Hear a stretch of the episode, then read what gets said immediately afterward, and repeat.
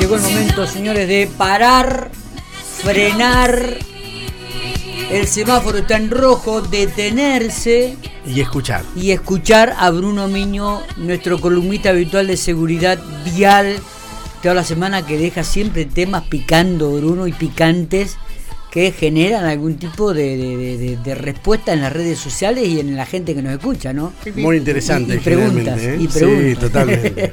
Bruno, querido, buen día. ¿Qué tal, Miguel? Discul- ¿Qué tal? disculpame que me corrí unos minutos, Bruno, pero... No te hagas, no te hagas problema. No te hagas problema porque me organizo. Yo estoy dando, como siempre, ustedes saben, clases a los conductores de transporte que me tiran cada tema. Y claro, Así que, bueno, dispuestos, hay temas locales que eh, voy a abordar. Así que, bueno, Matías, todo el equipo y lógicamente a tanta gente que te escucha y, te, y que los recibe a través de las redes sociales. Pues sabes que mando también esto a través de mi WhatsApp a conocidos y familiares que están en otros puntos del el globo terráqueo, Ah, otros vos. países, pues llega también. Sí, sí, Qué lindo. Bueno. Así que estamos. Bueno, el tema tiene que ver con el Consejo Deliberante. A ver. Observando un poco la orden del día, veo si están tratando el tema alcohol cero. No aparece la orden del día, por lo menos no la vi. El alcohol pasar a cero acá en, en Pico. Por ahora. Por ahora 0 a sigue- 5, sigue largo. Sí, por ahora. Sigue. Tampoco levantemos Eh, mucho la voz, tranquilo. Eh, eh, claro, la exactamente. No es la intención nada, es solamente seguir la parte reglamentaria, ¿sí? Ahora, tema monopatín eléctrico, tampoco lo veo que lo hayan mandado a sesión. Está, no diría planchado, pero todavía está ahí en el tema de comisión, el tratamiento para la ordenanza que regule la circulación de monopatines. Bueno, uno de los temas es el tema del seguro de responsabilidad civil. Bueno, Claro. están estudiando, eso quedó ahí, no hay novedades por ahora. Hay un sí punto veo- interesante. El 13. En el 13, lo que yo vi fue la creación del Observatorio Vial eh, acá en, en Pico. No sé Ajá. si corresponde a ese punto, porque Claro. lo leí muy por arriba. Exactamente. Eh, proyecto Bien. de ordenanza del bloque propuesta federal, Propuesta. creando, el, observo, el, Observatorio. observ- el observatorio de seguridad vial en General Pico. En General Pico. Vos ¿Qué sabés que me comunico minutitos antes con la concejala Adriana García, quien amablemente me envió el proyecto. Y entonces es, es crear un organismo que reúne toda la información sobre hechos de tránsito.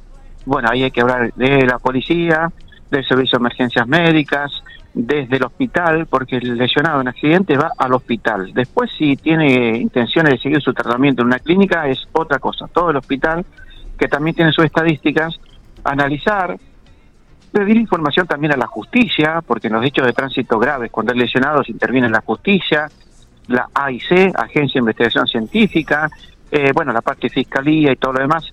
Todo eso, recabar información, no solamente de lo privado, de lo público, sino también de lo privado, para realizar un análisis para después crear las políticas de seguridad vial, que no es mm, un poquito más de lo que se está haciendo, ¿no? En materia de política, saber, capacitación, eso me interesa mucho, ¿no? La formación de los conductores y después está el tema de el control de la vía pública, bueno, que se están haciendo constantemente. Estoy hablando de inspectores de tránsito, policías, para sacar conclusiones y ver hacia dónde apuntar el tema preventivo para tratar de reducir los hechos de tránsito que lamentablemente todos los días tenemos, hasta dos motos estamos chocando acá en Pico, y cuando digo estamos es porque nuestra comunidad, somos acá de Pico, y duele muchísimo, y cuando son conocidos o parientes, te imaginas el trastorno que se produce, además del del sentimiento, la cuestión sentimental, los problemas que trae para la persona para que se recupere. Así que, en términos generales, ese sería el proyecto del Observatorio Vial. Pero, vos sabés que a nivel provincial también está creado, pero no funciona el Observatorio Vial a nivel provincial. Y a nivel nacional está el Observatorio Vial de la Agencia Nacional de Seguridad Vial, eso está. Eh, tratan desde la Agencia Nacional generar políticas en materia de seguridad. Pero esto que estamos hablando sería algo local. Ingresa hoy, veremos qué tratamiento, qué seguimiento tienen comisiones y si efectivamente se puede lograr conformar eh, con funcionarios, con gente que sepa ese observatorio vial. No lo sé, eso a futuro, pero es un tema interesante porque está en el punto de la sesión de hoy. Si no está por terminar, deben estar por ahí los concejales, ¿no? La Arrancaba a las de hoy. 10, arrancaba a las 10 la sesión del Consejo Deliberante en el día de hoy. Ah. Claro, Este, entonces deben va a estar ahí terminar en tipo once y media, por ahí me, me da la sensación, este Bruno. Claro, como para buscar alguna referencia. no Nosotros vamos a hablar sobre el mediodía con el vicintendente Daniel López. Obviamente que en vamos, a preguntar sobre la el tema.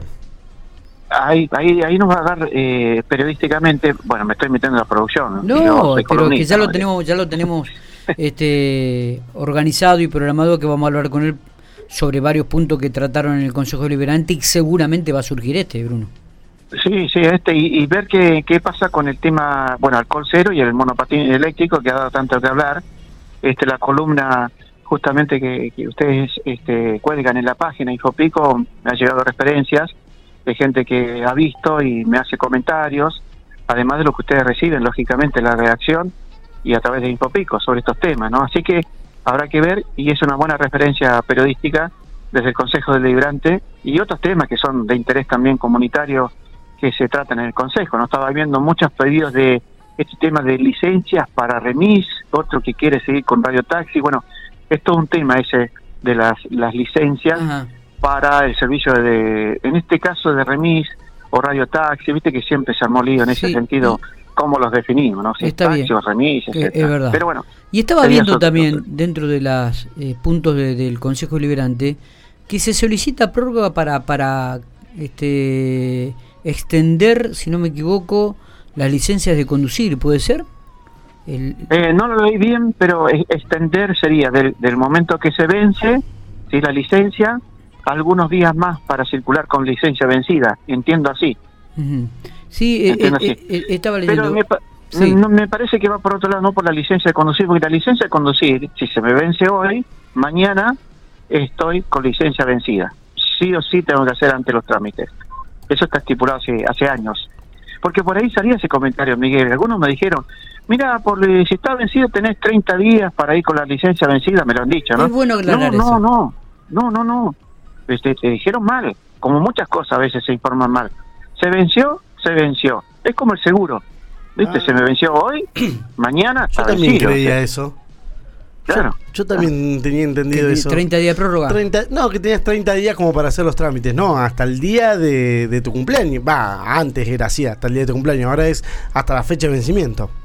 Claro, lo que habla de los 30 días es cuando se vence, o sea, vos lo haces dentro de los días esto, antes de que te venza, y la renovación te hacen control psi- psicofísico, o sea, psicológico y físico. No, se, no te hacen ni el cursito, ni, ni, ni, ni la práctica, ni las preguntas de tránsito.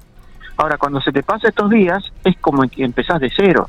O sea, el práctico, el curso, además del psicofísico, por supuesto. O sea, sería que después de los 30 días se te vence esa alternativa de renovar haciendo solamente el psicofísico. Eso está claro. Pero si hoy se venció, mañana la licencia no me cubre. Además, seguro, ¿en qué se va a basar? Para pagar o no. Si tenés la licencia al día, ¿eh? Licencia vencida, ya empieza el problema. Sí, es verdad, es verdad. Buen tema este, ¿eh? y, y valió la pena aclararlo también, porque muchos creían que a partir de que se te vencía la licencia vos tenías una prórroga de 30 días todavía para, para poder circular. No, no es así.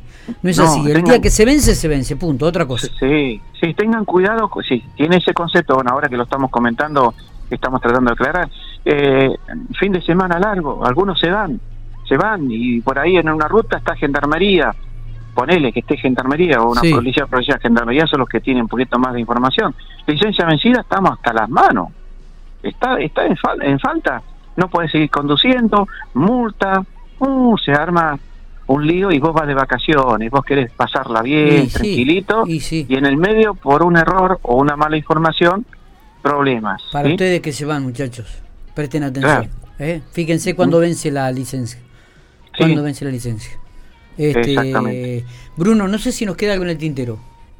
Eh, bueno, como hay viajes, ya que tiramos el tema, Mm. acuérdense, la licencia, la tarjeta verde, si el auto no es mío, la tarjeta verde está vencida, tendría que ir con la azul, ¿sí? el autorizado a conducir, acuérdense de eso, porque si está vencida la tarjeta verde y va manejando el que no es dueño, no es titular, es infracción. Una vieja referencia hace cuatro o cinco años que alguien salió a decir, no, la tarjeta azul no es obligatoria, esa persona cometió un error. No es así. La tarjeta azul se debe gestionar ante el registro del automotor para aquella persona que no es dueña del vehículo, no es titular registral, y donde el dueño, otorgándole ante el registro del automotor, que hace una gestión, ¿no? esa tarjeta azul a esa tercera persona puede circular el tercero, que no es dueño, con la tarjeta verde vencida. Directamente va con la azul. Bien. Porque el azul atrás, que dice se- se- autorizado, va a decir el, el titular. Titular, eh, Pepito Pérez. Autorizado, Brunito Miño. Entonces ahí yo circulo con esa tarjeta Sin azul. ningún Tengan problema. cuidado con eso. ¿sí? Bien. Eh, el matafuegos, sí, ojo con el matafuegos, ahí viste que están ya haciendo multa por matafuegos. ¿Sabes que no, no lo tengo al matafuego? Lo tengo muy, pero muy escondido atrás, está abajo. Lo una- tenés, pero Sí, escondido. muy escondido, muy, muy, muy incómodo está la situación. ¿Y Claro. qué más para llevar? Matafuego, tarjeta, bueno, obviamente, toda la documentación. ¿Dó- ¿Dónde Sí. tiene que ir el Sí. matafuego? Perdóname. ¿En qué Sí, parte del eh, auto? A- Accesible al, al conductor, accesible, sí, de abajo, al costado, no en el parante, Claro, está pero- prohibido. Pero viste que ahora los nuevos modelos de auto te lo ponen en el baúl del auto, debajo de no sé dónde. Sí, sí, Cuesta- sí, sí, a mí, a mí me pasa y no es la forma, el lugar correcto. Claro. El lugar correcto es que de rápido acceso y que sea fácil, no ponerlo con un candado hasta que encontrar la Sí, no, llave, es con el tremendo, nerviosismo, es le metes en el candadito y no sale. ¿sí? Sí, es verdad. la es verdad. técnica, y yo creo que con eso, la técnica, tengan cuidado. Acá en La Pampa para el auto no te lo piden, pero si vas a otra provincia, en otras provincias hay provincias que sí te lo exigen. Me contaron que en Mendoza se están poniendo muy exigentes, me contaron, bueno, hace tiempo, me dijeron, en Buenos Aires. Y por ahí Córdoba, ¿viste que Córdoba te está esperando? Con el tipo abiertos. con el sí, radar, sí, con el radar abierto. sí, camuflado. Sí. Ah, lo estamos esperando, dice Sí, la sí. publicidad, está camuflado esperando con el radar. sí, es una locura, es una locura, tenés razón. Eh, Bruno, nos estamos viendo, amigo. Gracias, gracias a todos y buen fin de. Gracias a vos. Abrazo grande, Brunito. Hasta luego.